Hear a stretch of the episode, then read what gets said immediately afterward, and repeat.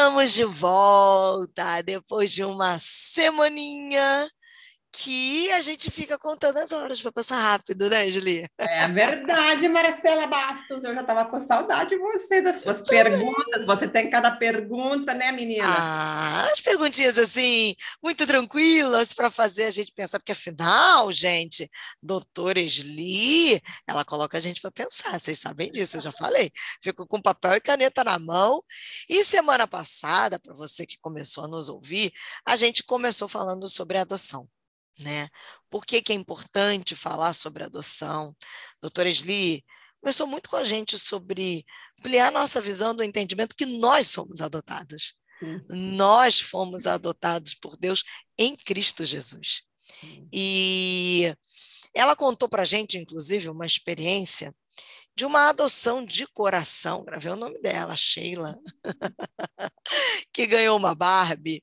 E isso é interessante quando você falava que no Brasil isso às vezes tem um pouquinho de comum.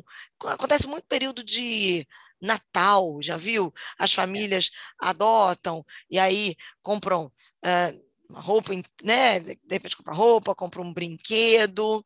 Algumas até têm contato, com a criança, outras não têm. E é aí que eu quero te fazer essa pergunta. Existem formas diferentes de adoção? Você tocou no ponto da adoção do papel passado. Mas talvez tenha gente nos acompanhando assim, não, essa história de adoção do papel passado é muito para minha cabeça, e esse negócio aqui eu não vou nem ouvir. Mas existem formas de adoção que inclua todos nós? Olha, eu acho que a adoção tem de tudo quanto é tipo possível imaginário, sabe?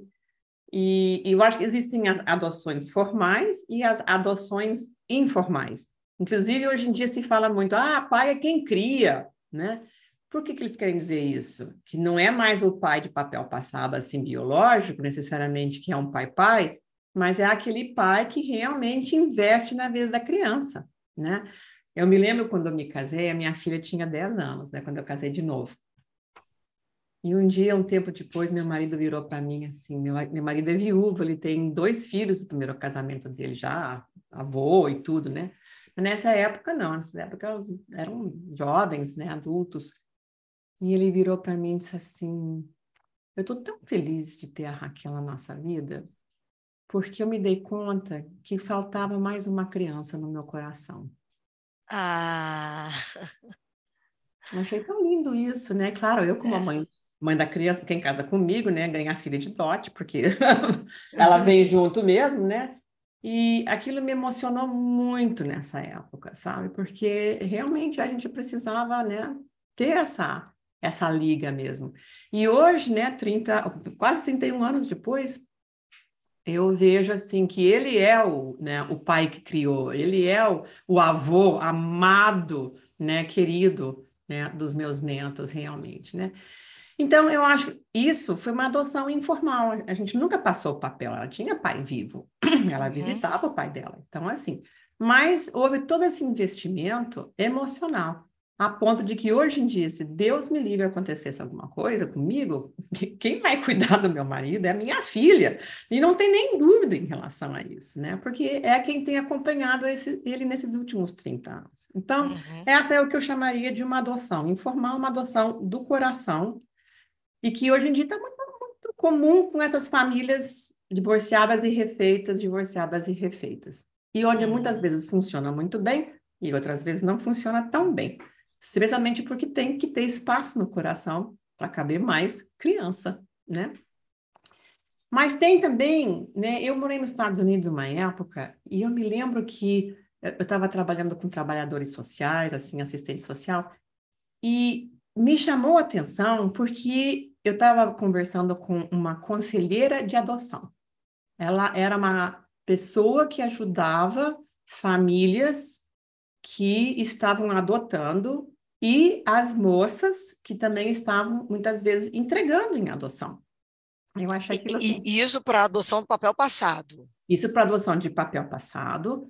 E muitos desses lugares são lugares que igrejas amparam. Como tô, houve todo esse movimento né, contra a, a instituição do aborto, que graças a Deus agora passou, a, caiu, né? Caiu, é, caiu a, a lei. É. legislação e agora cada estado vai decidir como é que eles querem fazer. Não tem mais uma lei federal nos Estados Unidos, né, uhum. né, que institua isso. Tem muitos estados que realmente já estão abolindo e outros que estão refazendo as suas regras. Mas nessa época era desse jeito. Então, foi uma resposta da igreja, né, a essa lei. Diz, não, as pessoas tão, muitas vezes estão fazendo aborto porque não tem amparo para terem os filhos. Então, nós vamos ajudar essas crianças a nascerem, vamos ajudar essas mães, e muitas vezes essas mães têm como opção, especialmente quando são muito jovens, não tem como nem se sustentar, e às vezes as famílias também, ou são muito disfuncionais para começo de conversa, ou também são pobres e não tem como ampará-las, né? Então, eles abriram muito desses centros, né, de ajuda com gravidezes inesperadas, né? E acompanhamento, inclusive, em adoção. E aí descobri que, dependendo do estado, você sabe, nos Estados Unidos tem 50 estados, tem 50 leis, né? 50 é. regras. Mas onde eu passei, onde eu vi, eu tinha várias coisas. Então, algumas coisas muito interessantes. Tinha o que a gente chamava da adoção fechada, que é essa adoção que normalmente a gente vê no Brasil. Então, a mãe entrega essa criança, né? E Deus sabe onde é que ela vai parar. Né? Nunca mais vê, né? Nunca mais vê, nunca mais sabe, até os 18 anos, né? E, e não tem conversa, não tem contato, não tem informação.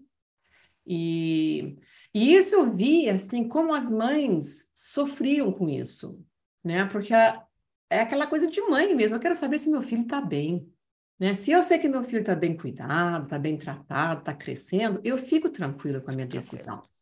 Mas se eu não sei nada, ou pior, se eles estão sendo maltratados, ou se os pais se divorciaram, ou alguém abusou, né? Mesmo não tendo criado esse filho, tem esse vínculo realmente quase que espiritual, né? Esse vínculo de barriga que a gente tem, que, que é o filho da gente.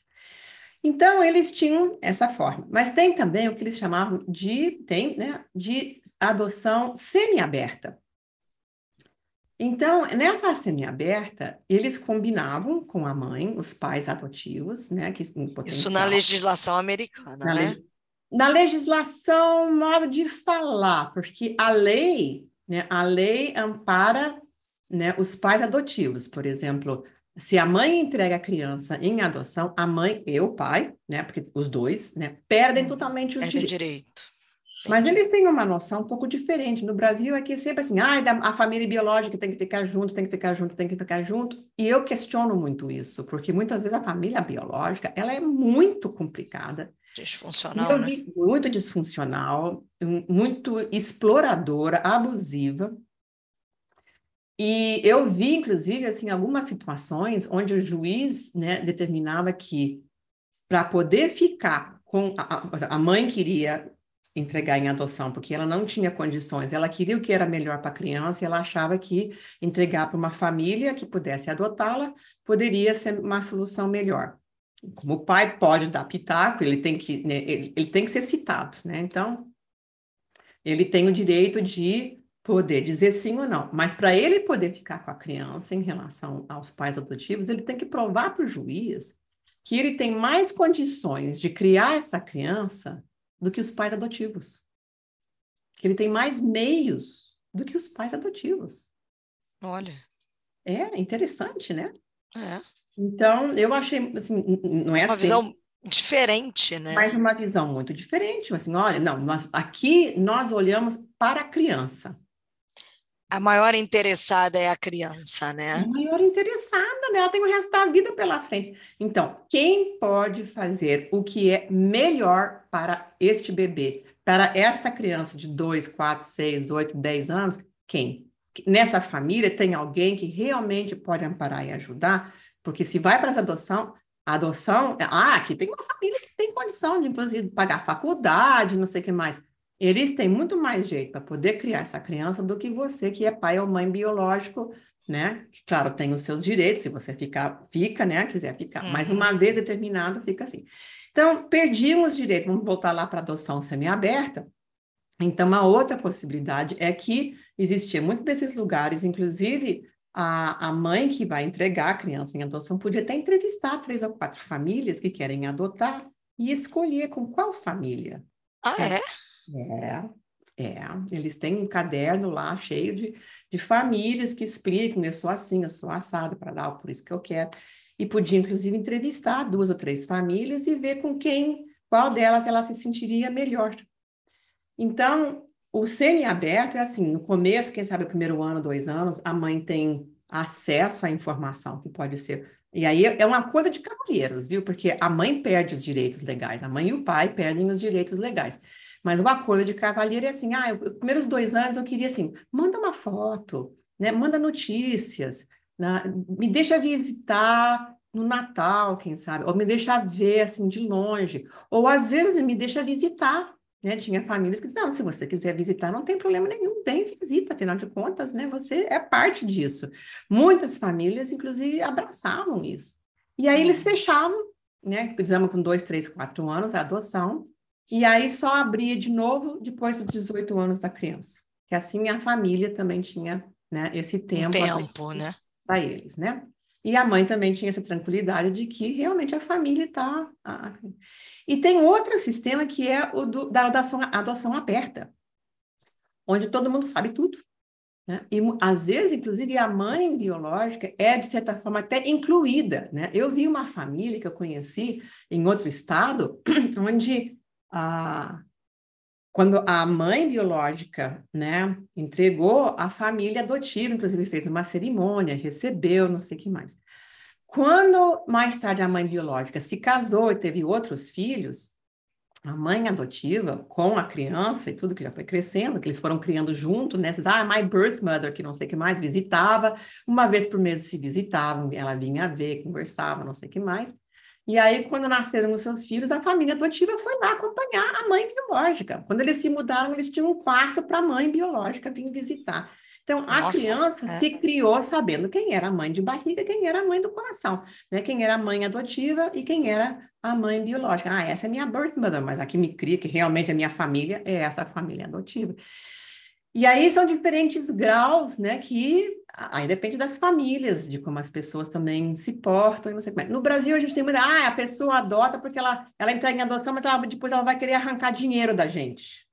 É, essa é uma impressão que se tem muito no Brasil, uma fala, né? É, uma fala muito assim, ah, não, depois eles vão querer vir atrás de mim, se eles, se eles souberem aonde me encontrar, eles vão querer me extorquir, tirar meu filho, Uh, e, e, querer dinheiro e não sei o que mais para dar. Nos Estados Unidos isso não, não aparece como um discurso, né? Então é muito interessante. Agora, é uma coisa de cavalheiros, e eu também conheço, conheci outras famílias naquela época, onde, por exemplo, a família adotiva resolveu sumir com a criança, e a mãe biológica perdeu né, esse contato, até que muito anos mais tarde, né, a, a criança, que já era uma moça, né, 20 anos, procurou a mãe biológica, né? Onde se encontraram para ver como, é, eram as coisas.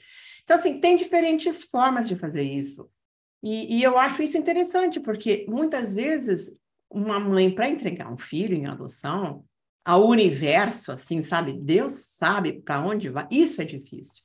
Mas se ela souber que a criança está bem, que está bem cuidado, muitas vezes, muitas dessas adoções seriam facilitadas. Nós temos filas e filas e filas de pessoas que querem adotar, de crianças que precisam de adoção. E esse processo totalmente travado. E as crianças estão crescendo. E elas estão crescendo fora de famílias onde elas poderiam ser colocadas. E isso me dá muita pena. Né? Isso é uma coisa assim que incomove meu coração. Eu acho que nós precisamos, né, como igreja, né, como servos, servas de Deus, como mães e pais, né, e reconhecendo de como Deus nos adota, e nós nos transformamos em família de Deus, né, também dá essa oportunidade né, para essas crianças do nosso país também terem família. Então, assim, tem famílias que adotam seis, oito crianças, né? E, e tem e criam. É isso, esse é o ministério deles, né? Nem é uma, não é, é. orfanato, não. É sabe, família mesmo, passado, né? É família, papel passado, né? E de todas as cores, de todas as raças, e, e é muito bonito de ver isso. Também tem histórias de horror, isso não há dúvida. História de horror com família biológica, você vai me querer me dizer que não tem gente? Eu estou com um consultório cheio de gente reclamando das famílias biológicas, né? Então, me dizer assim, ah, porque foi adotado, foi por isso que aconteceu. Não, eu não acho. Agora, é traumático a adoção? Para a criança, muitas vezes é sim. né? A criança que escutou aquele coração da mãe, aquele cheiro daquela mãe, né? E de, e de um dia para o outro, ela deixa de existir. Parada, né?